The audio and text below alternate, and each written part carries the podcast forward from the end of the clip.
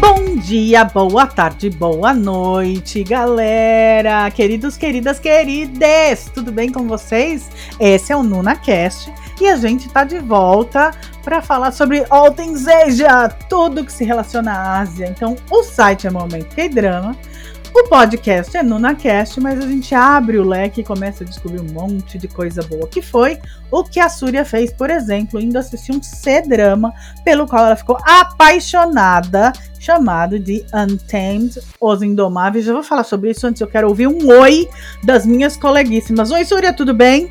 Oi, gente, tudo bem?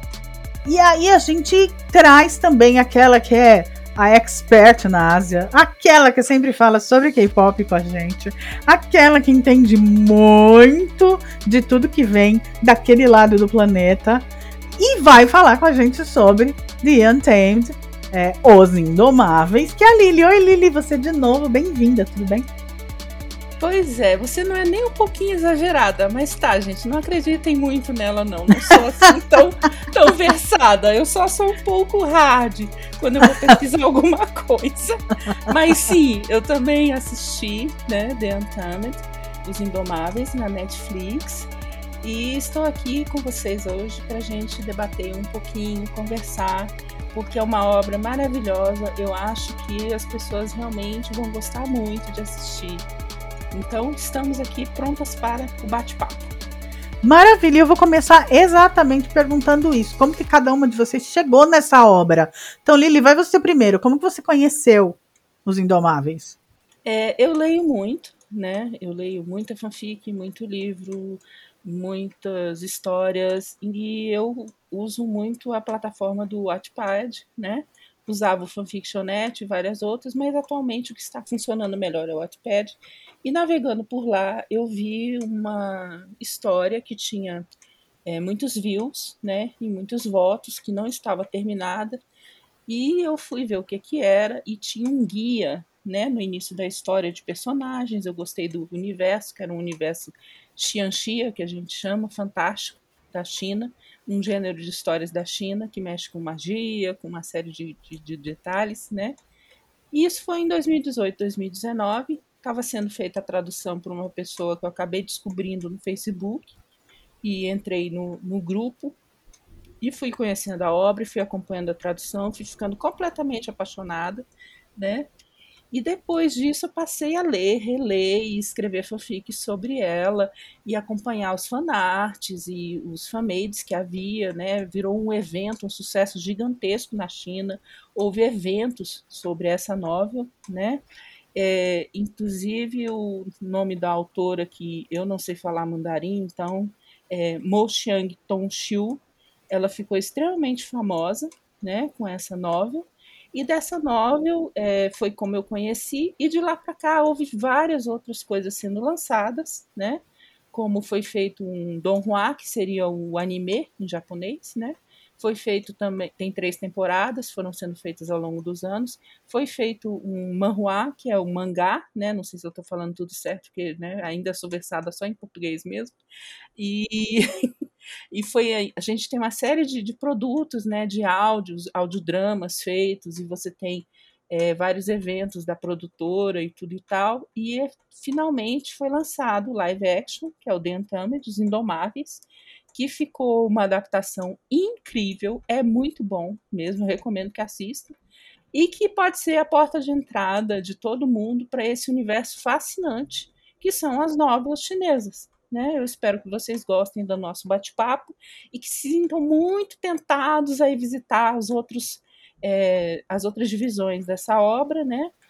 É, a novel, o mangá e etc e tal. Inclusive, é, vai ser lançada o livro, né, com a tradução do chinês para o português em breve, esperamos.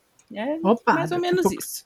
Daqui a pouco a gente fala sobre isso. Quero saber sobre todas essas subdivisões aí. Mas esse fenômeno que você está dizendo do sucesso, de quem veio, assistiu, é, começou a ver e acaba se apaixonando, pelo jeito foi exatamente o que aconteceu com a Súria, né, Súria? Exatamente, mas eu comecei do meio, meio errado, meio certo, meio errado. Eu vi uma foto uma vez na internet uma menina procurando um, uma foto um menino bonito, montado num cavalo, todo de negro, aqueles cabelões maravilhosos. Como eu sou Maria Shampoo, eu não resisti. Daí eu peguei e dei uma olhadinha Também, duas. na foto. Maria Shampoo é um caso sério. É, daí eu dei uma olhadinha, dei uma olhadinha na foto. Falei, ah, vou atrás, eu vou saber quem é esse lindo da foto. Daí eu descobri que é um rapaz chamado Li Yu, ele é um cantor lá da, da China também. E eu falei, nossa, é um cantor muito simpático, muito lindo e tal. E tudo mais. Ele fez um, ele fez um, um photoshoot maravilhoso. Daí eu fiquei com essa foto na minha cabeça. Eu falei, nossa, deve ser um, um filme, um sei drama, sei lá e tal. E daí apareceu na Netflix a, a chamadinha, né? Que vem na nossa cara assim, modestamente, eles jogam pop-up na tua cara, do, é. dos Indomáveis. E a, a roupa desse rapaz era muito parecida com os, os personagens do Dion Temet. Eu falei assim, ah, eu acho que é esse aí, vou assistir, né? Daí eu ficava enrolando e ficava enrolando. Falei, ah, agora chegou a hora, né? Aquela história do tá na lista. Tô aqui agora depois de, de duas depois de duas maratonas de 70 episódios, porque 50 do original, edição da primeira edição, e depois mais 20 da edição comemorativa. Tá, eu quero saber o que é que chama atenção? Por que, que eu tenho que ir assistir? Eu gosto muito de realismo fantástico. Amo realismo fantástico. E a história, ela já. com- Bom, agora vai ter um pouco de spoiler le- leve. Esse é no primeiro episódio, então você já começa com uma morte de um personagem no primeiro episódio. E você fica naquela curiosidade de saber, bom, como é que ele chegou nesse ponto de morte? Porque tem umas três reviravoltas aí que depois você vê o passado, depois você vê o futuro, depois você volta de novo. Então, é, essa curiosidade de você saber como é que foi, esse foi o grande gancho que, que eu achei interessante. Não fazer uma coisa linear. Apesar que atrapalha no princípio, porque como é uma coisa que você não sabe o que acontece com o personagem, isso fica muito implícito na história, então me atrapalhou um pouquinho, confesso. Até eu disse isso no meu podcast. Mas como a história é muito bonita, é uma fotografia maravilhosa, os atores são fascinantes, sabe? Os meninos são, são, é, são incríveis, a interpretação é maravilhosa. Então você fica presa para falei, opa, peraí, vamos fazer a lição de casa. Daí eu fui na internet, pesquisei sobre, é, vi quem era quem, porque eu não sabia quem era. Daí falei, ah, então agora eu vou seguir. Daí, daí segui adiante. E aí, daí pra frente, é só ladeira abaixo, né, Súria? Porque é só uma paixão atrás da outra, porque, olha, eu depois que li a novel, eu fiquei, eu li, eu esperava todo santo sábado para ser solta a tradução, né? E aí eu descobri a tradução em inglês. Quando eu descobri a tradução em inglês, aí acabou para mim, porque eu passei noites e noites lendo a tradução em inglês até terminar tudo, da novel, no caso. E assim, como eu comecei do começo, digamos assim, que eu comecei do- da novel, eu tive bem mais facilidade para me, me entender com a- o live action, né? Porque eu conseguia ligar o, ponto A com o ponto B, que às vezes não fica tão claro, e eu não, quer, é, não quero com isso dizer que não é uma adaptação boa, não é isso. É porque tem determinados assuntos que não podem ser abordados, digamos assim, numa produção televisiva na China. Tem muitos tópicos sensíveis, tá, dentro da novel, que não são abordados porque não podem ser. Por exemplo, a começar que Modal Zushi, né, que é a obra original, é um romance BL, né, de amor entre homens. E isso basicamente é, é, é um crime, digamos assim, né? Tem é, graves problemas com isso na cultura, é, na atual, no, com o atual governo da China, digamos assim, de, deixando bem claro que eu não estou julgando a cultura, o governo chinês, longe disso, cada país tem as suas diretrizes, não é da minha conta uma coisa dessas, né? Mas só explicando para vocês que há diferenças entre a novel, assim como há diferenças com o mangá, assim como há diferenças com o, a animação, porque uma coisa é a obra escrita e outra coisa é a obra que vai ser transmitida como uma animação, né? Tanto é que a censura, se não me engano, é 16 anos, né? Então, assim, eu acho que foi uma adaptação magnífica. E o que é que faz você assistir Os Indomáveis? É justamente o que a Súria, Súria falou. Você tem uma história que é cheia de idas e vindas. A novel mesmo é assim. Digamos que ela começa pelo meio. depois ela vai para o começo, depois ela volta para o final. E você tem que estar tá atento e aquilo te instiga, porque você fica curioso, mas por que, que eles estão ali agora desse jeito?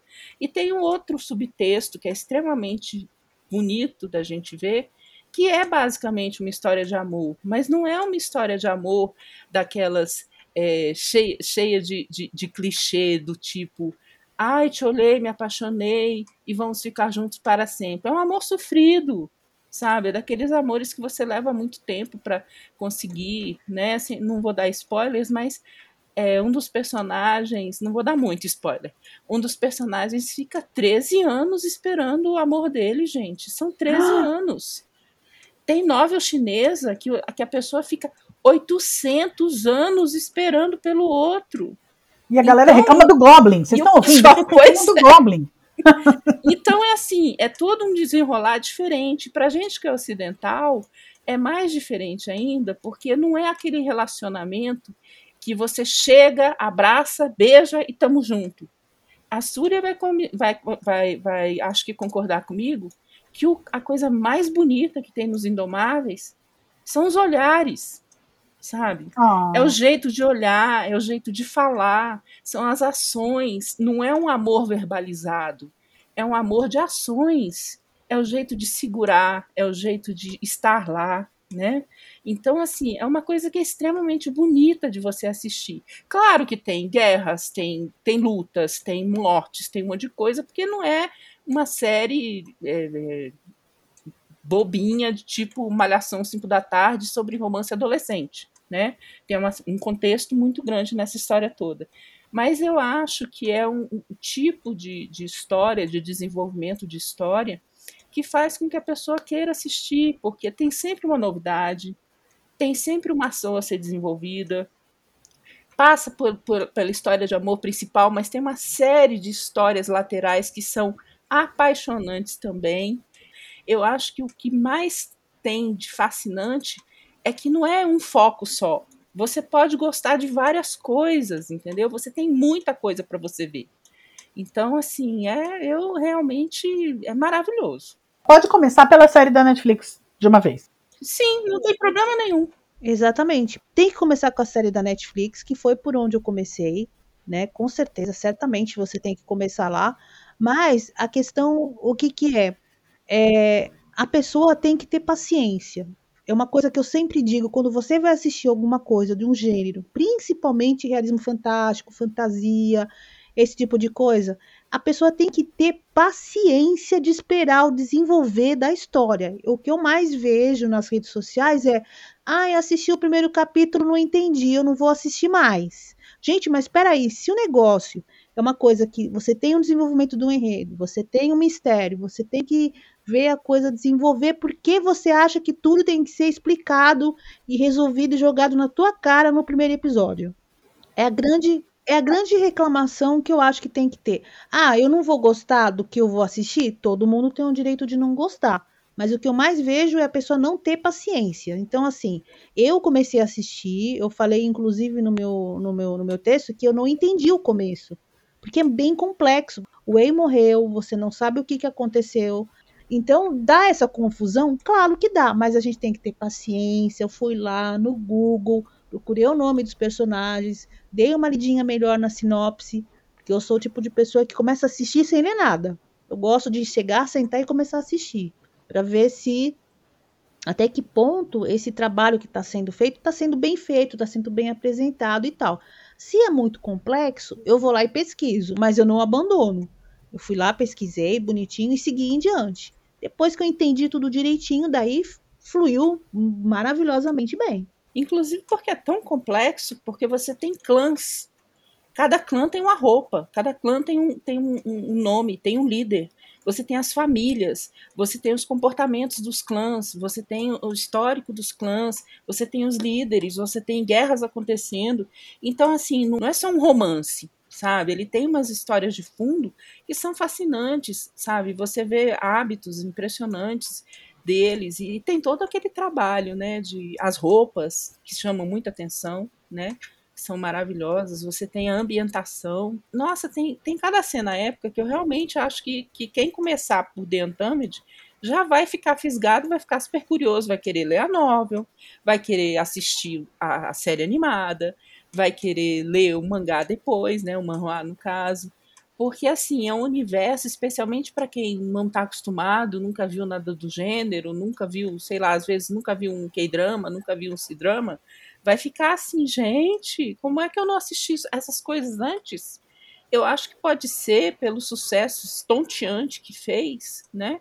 Pode ser uma coisa que abra ainda mais as portas, assim como fazendo um paralelo, né, com, com, com K-pop Assim como hoje em dia vai ser difícil você achar alguém que nunca tenha nem ouvido falar do BTS, vai ser difícil também daqui a um tempo você ver quem nunca nem ouviu falar dos Indomáveis, digamos assim, porque o nível de reprodução, de repercussão deles é absurdo. Pode ser que aqui no Brasil a gente não sinta tanto, mas tem eventos comemorativos na China, tem eventos no Vietnã, tem festival e concurso de cosplayers, tem uma série de coisas. A produtora do, do, da animação ela faz comemorações de aniversário dos personagens. Ah, que legal! É um negócio assim, é aniversário de um deles, acho que agora foi em janeiro, tem evento, sabe? Tem publicação de, de artes novas, tem comemoração, tem festa.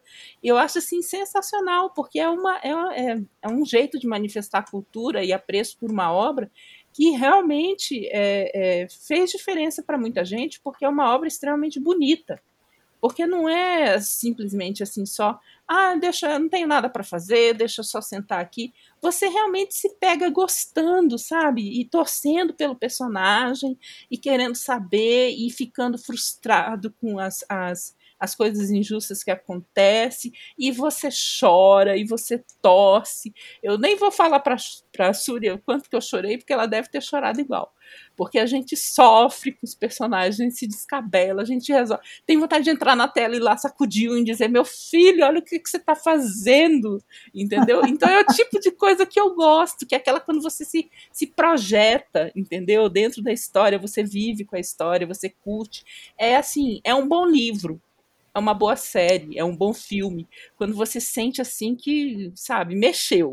Gostei, é muito legal. Eu comparo, no caso dos Indomáveis, a obra original a Harry Potter. Era isso que eu queria saber. Qual é a idade para eu já diria talvez Star Wars, porque é mais multimídia, vamos dizer assim. Você tem quadrinho, você tem animação, você tem uma saga enorme, é, era exatamente para isso que eu queria saber de quando é. Eu posso comparar com uma Senhor dos Anéis, com Star Wars, com Harry Potter? O fenômeno Nádia? Eu acredito que sim. Eu acredito, eu, pelo, pelo menos o que eu senti em termos de produtos licenciados que saíram depois da, da novel, porque pelo que eu sei, eu acho que a Lili vai me confirmar. Primeiro foi feito digital, hum.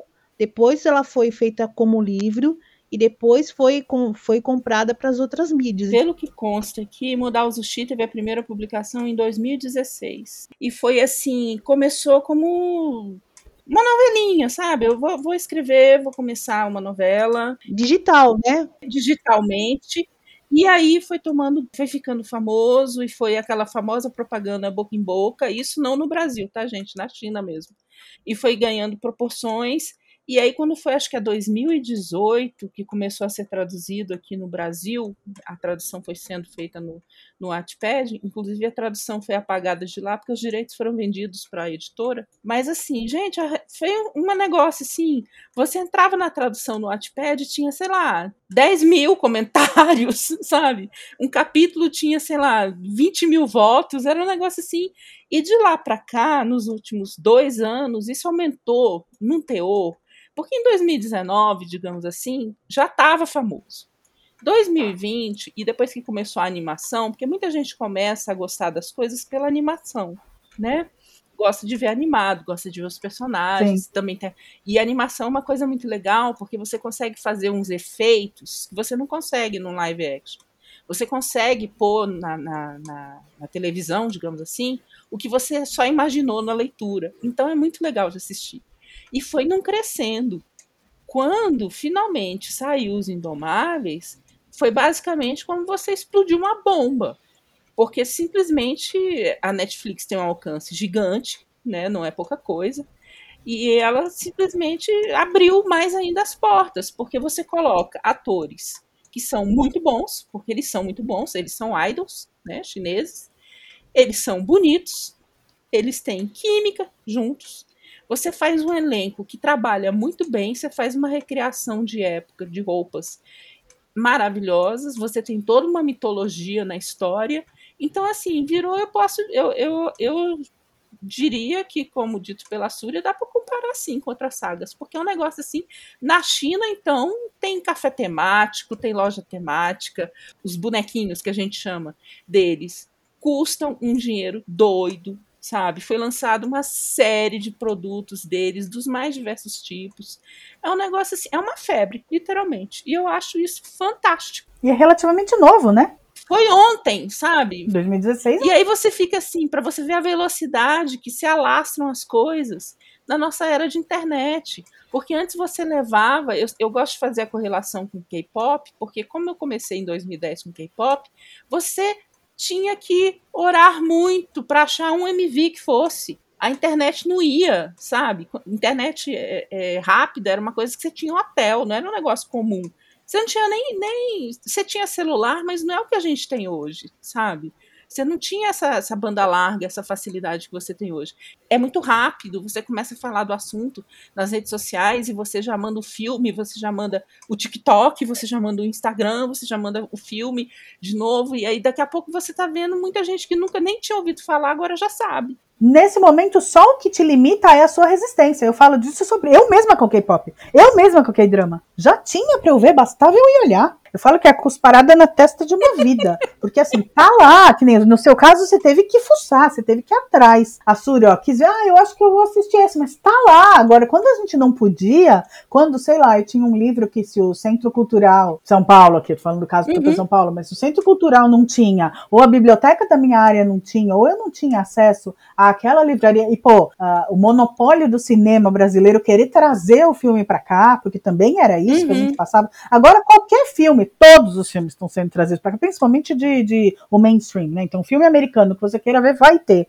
Agora, nesse momento, qualquer, eu, eu diria que qualquer coisa sai do anonimato, dependendo apenas que as pessoas derrubem a própria resistência. Não, exatamente. É e eu vejo uma coisa que, que, que eu achei interessante quando eu fui ver, eu imaginei assim, ah, 10 anos, 20 anos, 15 anos para essa história original fazer sucesso. E a live action foi feita em 2019, né? Junho de 2019. Ou seja, dois anos, né? foi para sair de um total, total anonimato para uma produção. E olha, não é tudo que faz sucesso nas, nas redes sociais ou no Wattpad ou alguma coisa que vira filme que realmente é bom. Depende da produtora, o que, que ela está querendo fazer, qual o público que ela quer alcançar. Por exemplo, vamos falar na, na, na parte erótica, né, que também é uma das coisas que é o ponto do The Untamed, certo? 50 tons de cinza foi aquele baita fenômeno. Depois teve outros, outros que foram tentar usar da mesma fonte e não deu certo, não teve o mesmo tipo de, de engajamento, não teve o mesmo tipo de público, porque foi o momento certo para ser lançado aquilo. Então, não é tudo 100% que você lança que tem, sei lá, quantos milhões de visualizações, que realmente é um produto bom. É, Sim. audiência e qualidade não, não andam juntos necessariamente. Exatamente. Então, no caso do The Untamed, ele é realmente bom. Nós estamos nós estamos jogando Sim. confete até dizer chega, mas que é um, sabe aquele conjunto de coisa que dá certo? Uhum. Por exemplo, muitas vezes você fala assim, é uma produção que eu, que eu, que eu gosto de sempre comparar. Star Wars, né? Guerra nas Estrelas, que a Vicky gosta, acho que a maioria das pessoas que tem um pouquinho mais de idade ouviu falar. Star Wars, se você vê na composição do episódio 4, que foi o primeiro filme, ele tinha uma história relativamente muito simples. Até o próprio elenco falava que acreditava, e o próprio George Lucas acreditava que Star Wars era uma, um, um filme pipocão, que ele queria fazer homenagem a várias coisas que ele gostava do cinema de quando ele gostava, Flash Gordon e tal, isso já não é mais lenda urbana, todo mundo sabe que é real, mas tinha alguma coisa ali, sabe aquela coisa mágica que você fala assim, nossa, a trilha sonora deu certo, o elenco deu certo, sei lá, a fotografia deu certo, o dia deu certo, a lua, sei lá, eu tinha tudo uma, uma conjunção astral aí que fez com que Star Wars fosse um grande sucesso que é até hoje e teve bilhões de franquias. Então, é um conjunto que você soma que dá certo. foi que a Lili falou. O elenco, os dois meninos, eles têm uma química que o pessoal jura que eles são um casal. Não é possível.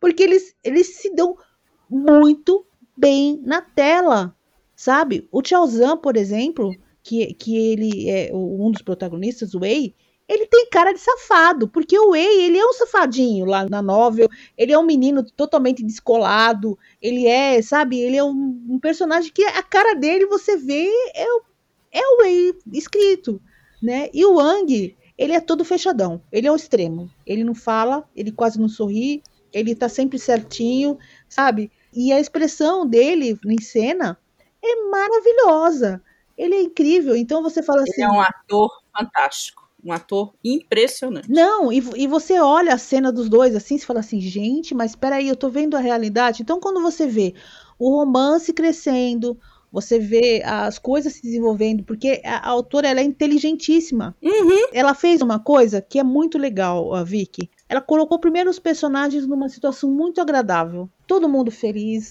o dia tá maravilhoso, o sol está nascendo e tal. De repente ela puxa o tapete e começa a dar tudo errado. Daí você começa de tudo ladeira abaixo. Como dá errado? Essa fórmula sempre funcionou e sempre vai funcionar. Você ter esse negócio, e agora como é que os personagens vão sair dessa situação e tal. Então ela foi inteligentíssima. Então você fala assim, ah, é só o, o BL que importa? Não. Foi o que a Lili falou.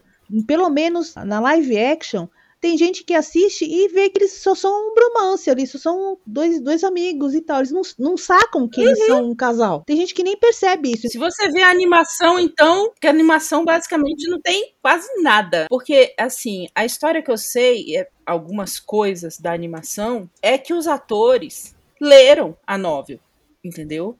Eles sabiam exatamente do que se tratava a novel e eles escolheram interpretar com a intensidade que eles têm na novel para serem mais fiéis à obra. Porque apesar da censura, de não ser escancarado, que é um romance entre dois homens, basta você ver os dois juntos. O sofrimento estampado na cara deles às vezes, os olhares trocados. Tem cena ali que não precisa de uma palavra sequer é a coisa mais linda do mundo você ver os dois atuando, sabe? Eles conseguiram. Aquele final, para mim, é, é, é, fascinante. O final do The Untamed, para mim, ficou perfeito, porque eu entendi nas entrelinhas, sabe? Muita gente não pegou o gancho. Mas eu entendi perfeitamente nas entrelinhas, achei maravilhoso. O pessoal gosta de ver final, aquele final de comercial de margarina, sabe? Todo mundo com a mãozinha dada, indo morar na casinha de sapé, em cima da montanha, uma coisa assim. Não é, Lili? Com a cerca branca. Com a cerca branca, com os coelhinhos lá, andando lá. Ou oh, os coelhinhos. É porque coelhos têm um papel muito relevante na história, fique. É, é, olha.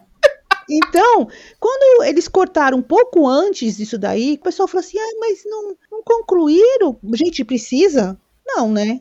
Acho que não precisa. Eu, eu, eu, tô, eu tô doida para dizer, mas eu não vou dizer. Mas aquela foi a conclusão perfeita.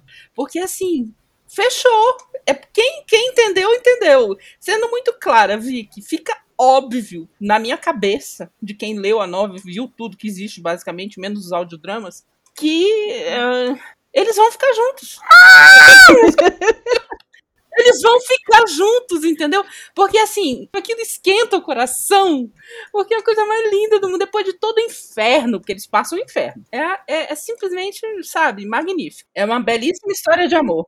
E não precisa ter é, momentos piegas, não teve. Teve muitos momentos de sacrifício pessoal, de coisas que deram errado, de mal entendido e de confiança que tinha que ter um com o outro. Essa foi a parte principal também. Os dois, os dois confiavam é, um no outro e mesmo que tivesse todo mundo contra, entendeu? A Lily até pode completar aí. Esperam de você um determinado comportamento. Um dos personagens principais, que é o Lan Chan, né, Lan Huanji, ele é irmão do líder da seita de Guzulan, uma das seitas mais renomadas do mundo da cultivação, tá?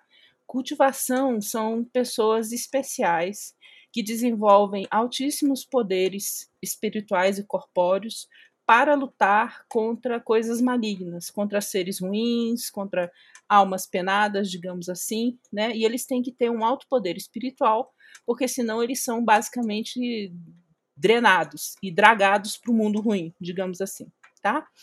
Então, o Lan Chan com o irmão dele, que é Lan Chen, que é o líder da seita, são considerados as duas pessoas mais perfeitas do mundo da cultivação. Tá? Eles são conhecidos como os duas Jades de, de Lan. Lan Wangji, por ser uma dessas Jades perfeitas de Lan, era um modelo para os jovens, era adorado pelos anciões da sua seita. E o que, que acontece com ele? Ele se torna melhor amigo de Wei Wuxian, um sujeito que é destramelhado, distraído, não segue as leis de Guzulan quando vai estudar lá, dá problema, gosta de beber, dá cantadas horrorosas nas mulheres.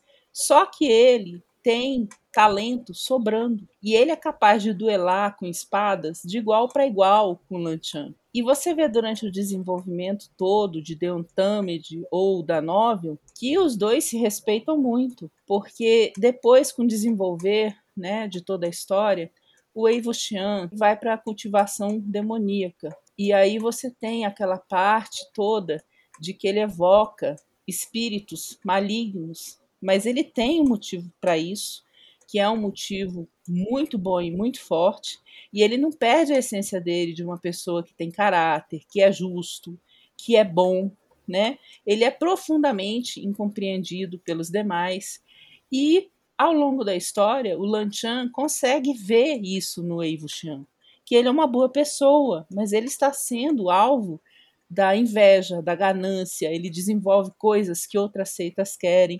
Então você tem todo o desenvolver da história que vai mostrando que você não deve ficar preso às aparências ou a comportamentos esperados, porque mesmo aqueles que são os mais dignificados, digamos assim, que nós temos um personagem chamado é, Wen Huohan, que é líder de uma seita enorme que massacra todo mundo, que ele é muito respeitado, ele é extremamente poderoso, mas o homem é um déspota.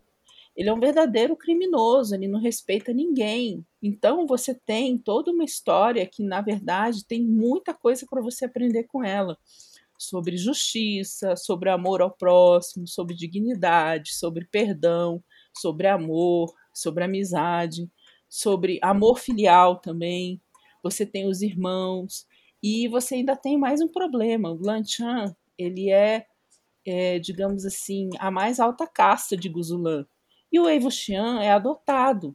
E nas culturas orientais, você não ter família, um nome de família, você ser adotado, já é algo que por si só já, já, já conta contra você. Então você tem várias análises, você pode fazer uma análise de sociedade, você pode fazer uma análise de comportamento, você faz uma análise sobre o que é uma relação amorosa, o que é amor, se você realmente precisa de alguém que fica falando que te ama o tempo todo, mas que não te ama, ou se você deve se prender às demonstrações, se você deve confiar nos amigos ou não, sabe? Tem tanta coisa para você ler nessa história que para mim, sinceramente, é um banquete de inspiração, de emoção. Tem várias alegorias sobre situações da vida moderna num universo fantástico. Então, assim, não é qualquer história, eu diria. Se você prestar atenção, se você sentar para prestar atenção, você vai conseguir ver muita coisa, você vai conseguir aprender muita coisa e vai sentir muita coisa. Para mim, essa é toda a mágica de Untamed e também da obra originária, da novel, da animação, do mangá. Os áudios também têm muitos vários detalhes. Merece ser assistido, merece ser analisado. Eu já vi duas vezes, então assim, e olha que ver 50 capítulos duas vezes não é brincadeira, porque cada capítulo tem basicamente uma hora. Eu realmente recomendo. Sobre os 50 episódios, que inclusive eu faço minha culpa aqui. Nossa, 50 episódios, gente. Se tivesse mais 20, eu assistiria na boa, porque teve algumas coisas que realmente eu tive que recorrer a Lili. Falei, Lili, eu não entendi. Oi, oi, oi, oi que aconteceu, principalmente nos últimos cinco episódios. Eu falei, opa, peraí que eu não tô entendendo. Então, realmente, eu tive que fazer a lição de casa e procurar algumas coisinhas na internet para poder entender. É aquela história, não estou fazendo isso, não, não estou colocando isso como uma crítica. Eu acho que é o mesmo problema que qualquer obra que tem uma grandiosidade literária, Harry Potter, Senhor dos Anéis, eu tô falando dos mais recentes, mas tem aí Duna, Duna é um grande exemplo, né? Que muitas vezes a, a original tem tanta complexidade que não dá para você passar, ou você passa de maneira que, para quem não é leigo, ou de, quem não leu, fica muito subentendido, você fica naquela dúvida, mas qual ligação que tem isso com aquilo e qual que vai e como vai ser o resultado disso e tal. Então eu não coloco como crítica. O filme ficou ruim ou a série ficou ruim porque não colocou, uh, sei lá, qual personagem que eu gostaria que aparecesse. Então eu vejo sempre como duas obras que se completam. E no caso de The Untamed, eu acho que se tivesse mais 20 episódios, eu não sentiria cansaço nenhum. Na hora eu falei, meu Deus, é muito comprido. Mas se você imagina assim, como maratona, que o pessoal está acostumado a sentar na cadeira e engolir a série, eu acho que com tem um tema disso não funciona. Pela complexidade, pelo que está sendo oferecido, eu acho que a pessoa tem que se educar em assistir alguma coisa para poder realmente é, mergulhar, sabe? Para realmente sentir uma história com muito prazer. Esse negócio de sentar para você falar assim: olha, no final do mês eu assisti 25 K-dramas, só para fazer número, eu acho que daí não é um público indicado, não. Você tem que assistir para você curtir mesmo. Tem que ver, gente. E tudo bem se tem 50 episódios. Se tiver bom, na hora que termina, a gente fica órfão. E eu fiquei. Ah, eu vou falando de uh, Potterhead. Gente, eu, por mim poderia ter mais cinco filmes. Para mim, o próximo livro podia ser mais tijolo ainda. Não tem problema. Se a coisa continua boa, porque às vezes também a gente vê, né? Concordo aquele completamente. barrigão. Pra que 20 episódios se com 12 dá pra resolver? Mas se é bom, eu quero mais é que venha mais agora. Se tem preguiça de início, não começa. Assiste outro mesmo, assiste só filme.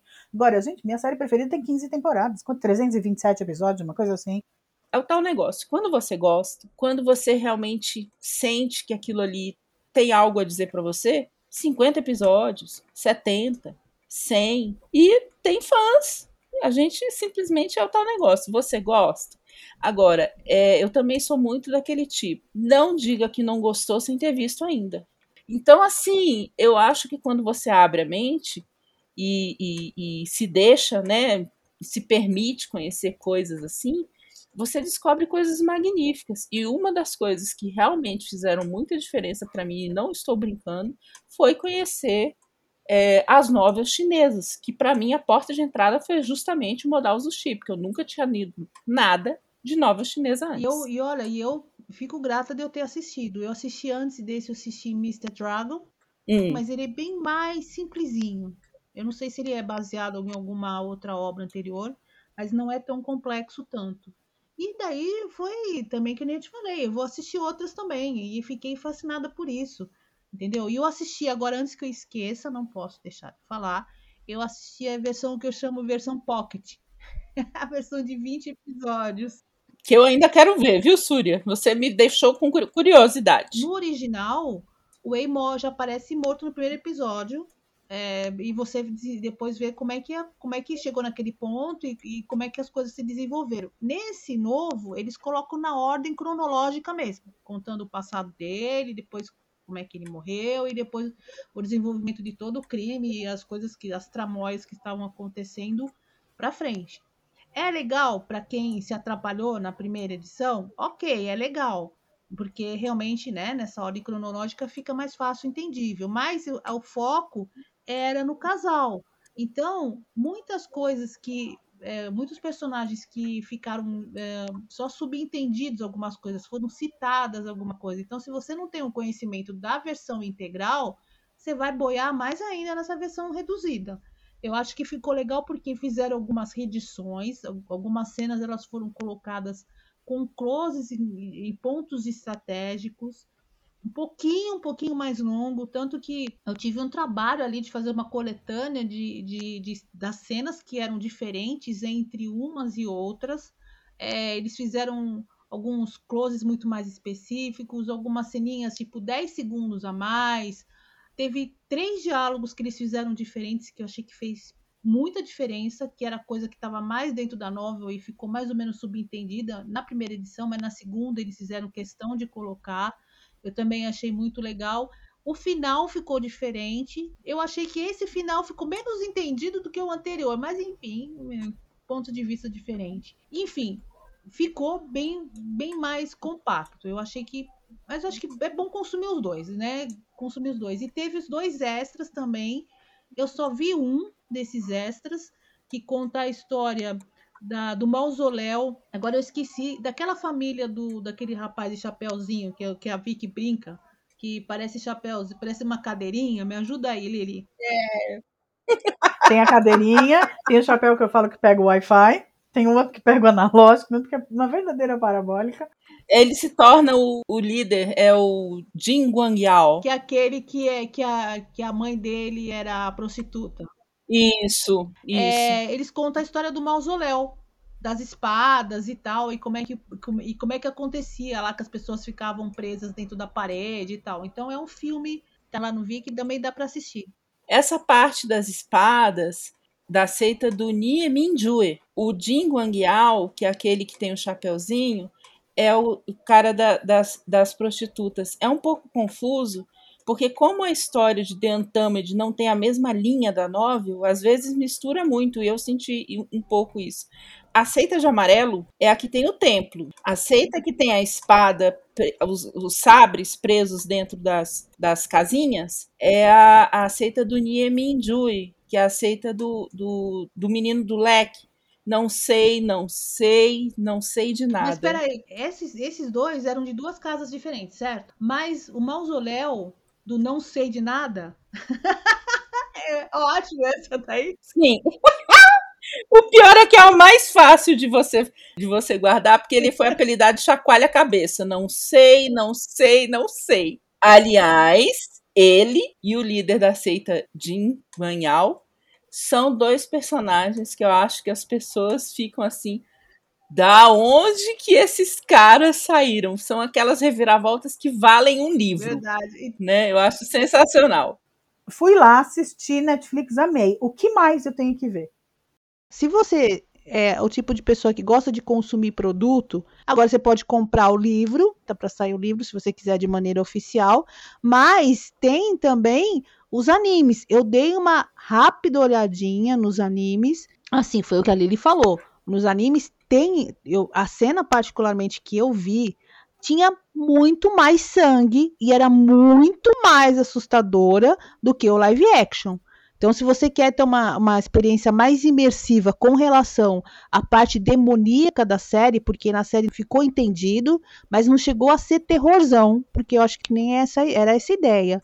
Mas, por exemplo, uhum. no anime, tem umas cenas lá que você vê sangue jorrando, olhos bugalhando. Então, assim, não chega a ser tão fofinho, digamos assim, não sei se seria o termo correto, mas não seria tão light quanto ao live, o live action. Então, daí você vai seguindo o, o, o, produto, se você quer consumir, se você quer ler, o livro, se você quer ler o manhua, se você quer ler, sabe? Assim vai indo. Eu acho que se você curte muito, a tendência é você seguir adiante. Eu não fiz isso agora por puro tempo que eu preciso também agora seguir o site, etc. Mas eu vou, com certeza, vou comprar o livro, vou querer ter outros produtos. Eu vi muita coisa legal, vi bonequinho, vi um monte de coisa que é vendido lá fora, vi é, livros e, com ilustrados, vi muitas coisas legais que eu adoraria consumir aqui, mas a gente vive no Brasil, então eu acho que para esse produto vir para cá oficialmente, eu acho que é impossível. A gente teria que usar o velho e bom truque da importação e pagar na, na, né, na moeda do país, ou sei lá de onde que vai vir. Mas eu acho que, a princípio, se você quer curtir mesmo, assiste o live action, tem os extras e tem a edição com pocket, né, lá na, no Viki.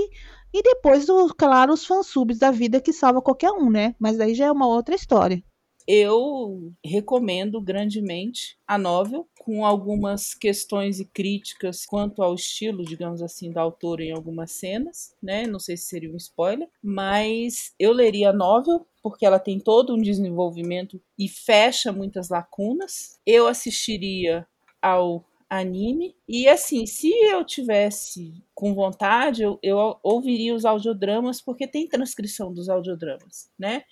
Eu não sinto falta nenhuma de ler o mangá, embora esteja sendo feito, esteja sendo feito um ótimo trabalho de tradução, porque depois que você vê a animação, por mais detalhado e seguindo absurdamente bem a novel que seja o mangá, tem coisas que eu realmente não preciso ver, né, desenhadas, não preciso ter detalhes, assim, digamos. Mas cada pessoa tem um, um, gosto específico. Eu certamente vou comprar tudo que lançarem de livro. Isso aí sem, sem questão. As cenas descritivas dela, de é, o jeito que ela descreve algumas cenas que gerou polêmica se era violência, se não era violência. Então, foi essa polêmica que a Lili estava querendo dizer. Mas isso daí vai do filtro de cada um, eu acredito. No finalzinho da novela, depois que eles finalmente têm uma cena belíssima, é uma das declarações de amor mais bonitas que você vai ver. Eles saem juntos, né? Porque ao contrário do de outros de outras mídias, na novela eles realmente vão viver juntos.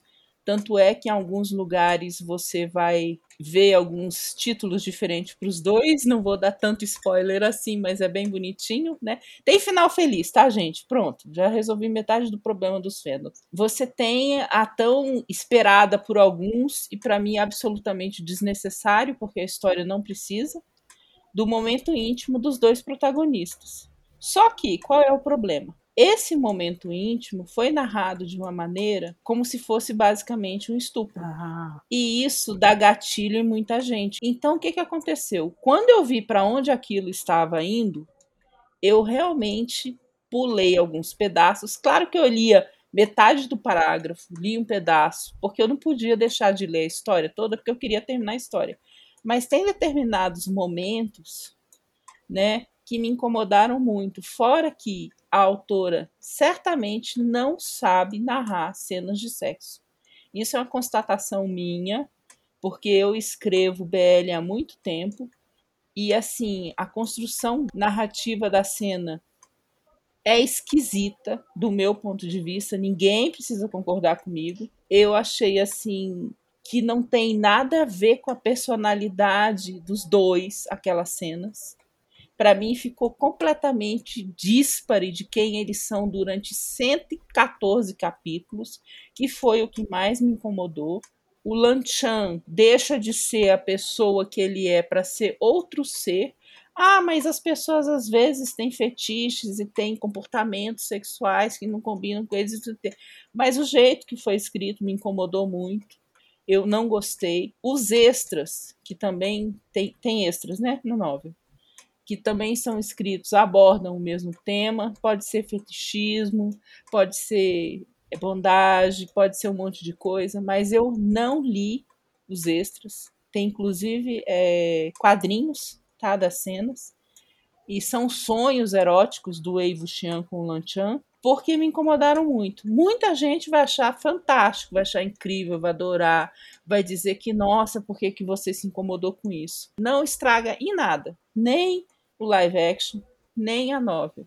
É só porque algumas coisas, algumas maneiras de você narrar as coisas podem não ser adequadas para todos os públicos. E eu falo isso porque hoje em dia a gente cuida muito de uma coisinha chamada saúde mental.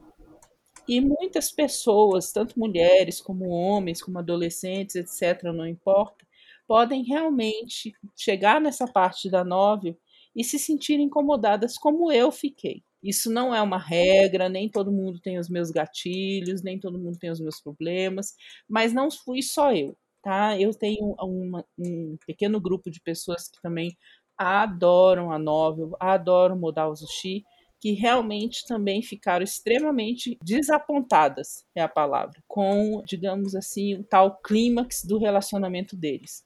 Sendo que, para mim, o clímax do relacionamento deles foi quando um se declara para o outro e não uma cena de sexo, que para mim, sinceramente, não faz a menor falta. Depois que a Lili comentou sobre isso daí, eu fui atrás para saber como é que era a tal cena. Procurei no YouTube algumas pessoas que estavam comentando sobre a, a dita cena e realmente a conclusão que eu cheguei assim, além do que eu concordo com ela que era totalmente desnecessário, porque um personagem era totalmente protetor, até aquele momento que de repente o cara vira o, o, ele quer ser o dominador do negócio e ele usa de maneira muito agressiva, realmente como a Lili falou, praticamente um estupro foi. Eu acho, né, tô chutando, gente, se eu estiver errado, mas a impressão que eu tive foi que a autora se empolgou e quis fazer um negócio porque sim, Sabe quando você fala assim, olha, agora minha, minha, minha história tá famosa e eu quero fazer uma cena mega super hot que pode causar algum tipo de polêmica ou algum tipo de, sei lá, de o pessoal pode discutir. Então, como é bem no final, aquela cena em particular eu não gostei também. Eu achei, sim, horrorosa, horrorosa. E muitas pessoas também concordaram com, comigo e com a Lili que foi totalmente desnecessário. Então, se você tá lendo, você vê que vai chegar nessa parte, você acha que vai dar gatilho, pula porque não vai acrescentar em absolutamente nada. Só que vocês acham que foi fanservice? Assim, fizeram porque ia lacrar e aí ela ficou de mau gosto? Exatamente, eu acho que foi isso. Porque foi muito fora, sabe? Quando não tem nada a ver com o personagem, porque o personagem é um fofo, ele quer proteger o amorzinho dele, e de repente, na hora do vamos ver, o cara quase sai na porrada com ele. Ah, sabe? Que negócio de amarrar, machucar, esse tipo de coisa, você entendeu? É oficial? É. Vocês sabem que existem fanfics no mundo, né? Acho que ninguém hoje em dia deixa de saber que existem fanfics. Só que fizeram uma fanfic um pouco pesada, digamos assim, com assuntos sobre quase que prostituição, digamos assim, entre os dois atores principais. O, que, que aconteceu? Alguém denunciou a fanfic para o governo chinês. O governo chinês foi lá e derrubou o site no qual ela foi publicada. E aí começaram a atacar os fãs do ator Xiao Zhan por causa disso. E ele foi basicamente cancelado, perseguido, recebeu hate pra caramba. E isso culminou com o contrato dele com a empresa dele sendo simplesmente cancelado. Ele fez um pedido público de desculpas, sendo que eu gostaria que vocês pensassem no seguinte: ele não fez nada, absolutamente. Ele foi personagem de uma fanfic. Como a gente que é, eu e a Vicky, né, que somos do, do fandom de Supernatural, ou quem é do fandom de qualquer coisa, Harry Potter, inclusive, qualquer coisa, tem fanfic de todos os tipos, de todos os jeitos, com todos os assuntos, dos mais fofinhos até os mais pesados, com tráfico de pessoas, com tudo que vocês possam imaginar. E ele foi assim, basicamente linchado por causa disso. Então, é, ele ficou tão famoso que qualquer coisa que acontece recai sobre ele. E fora isso, os dois atores, eles eram perseguidos nos aeroportos eles tiveram a vida deles pessoal basicamente assim interrompida. Eles estavam com medo de sair em público, porque era um verdadeiro batalhão de gente atrás deles. E nem sempre a pessoa que está correndo atrás do seu favorito tem boas intenções, né? Tem uma série de casos que já ocorreram com vários é, famosos que demonstram isso muito bem. Então, essa coisa de vamos cancelar Fulano, vamos cancelar Cicrano, e a pessoa não fez nada. E é uma coisa que me incomoda muito, sabe, nessa, nessa parte de K-drama, de C-drama, de K-pop, de J-pop, é esse negócio de que idol basicamente não pode nem olhar de lado para uma janela que pronto, tem que pedir desculpa, escrever carta, fazer alguma coisa. E foi um negócio assim que tomou proporções gigantescas, porque alguém resolveu escrever uma fanfic pornô sobre o ator e a, a plataforma foi derrubada pelo governo e a culpa é do ator. Quer dizer, qual o sentido disso? O cara nem sabe que existe. E gera prejuízo, né? Porque ele tinha muitos contratos de patrocínio e aí as marcas não queriam mais ser associadas a um sujeito que, nossa, estava sendo citado por uma fanfic pornográfica. E é um assunto extremamente sensível. E, e quando o pessoal começou a dizer que os dois realmente tinham um caso amoroso, foi pior ainda na sociedade oriental como um todo, relacionamentos homoafetivos são um tabu gigantesco. Se vocês acham que é difícil no Brasil, sabe, experimenta ler um pouco, analisar só um pouquinho sobre como é que é, é homossexualidade em países asiáticos. É um negócio assim que você fica impressionado.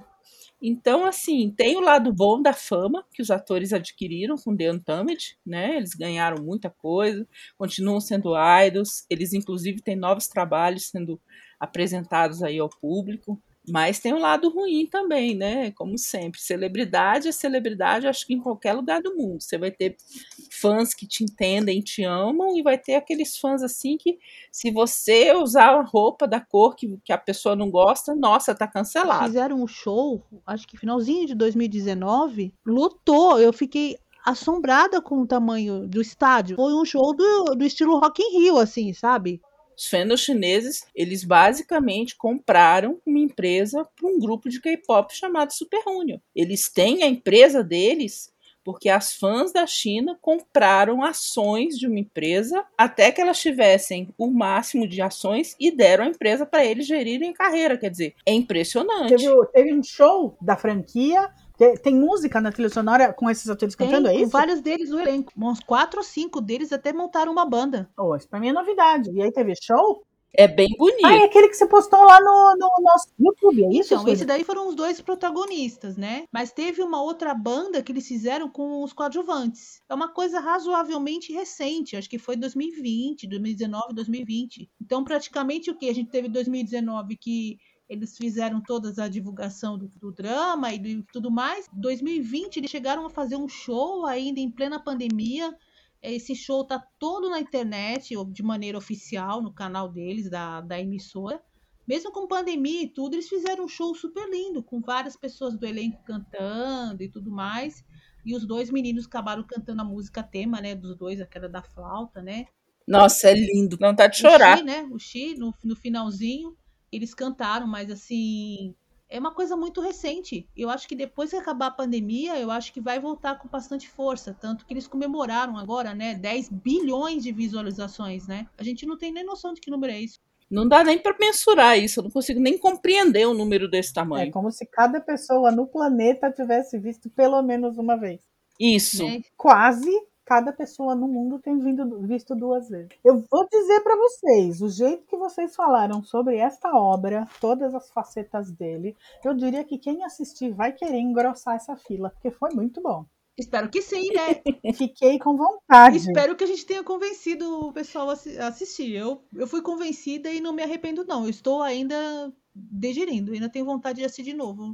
É, eu fui por amor mesmo, porque eu acho assim, sinceramente, eu sei que isso vai parecer ridículo para muitas pessoas, mas é um nível de amor assim, sabe, as famílias. Para mim tem horas que não é que é igual, mas às vezes me lembra tem alguns toques de Romeu e Julieta Verdade. de Shakespeare. Você pensa, o herdeiro, digamos assim, um dos herdeiros da maior seita do mundo da cultivação o homem mais puro, mais maravilhoso, mais incrível do mundo, além de passar a gostar de um homem e ser criticado por isso também, ainda vai gostar de um cara que não tem família, que criou a cultivação demoníaca, que manipula cadáveres e que assim foi acusado de crimes inenarráveis.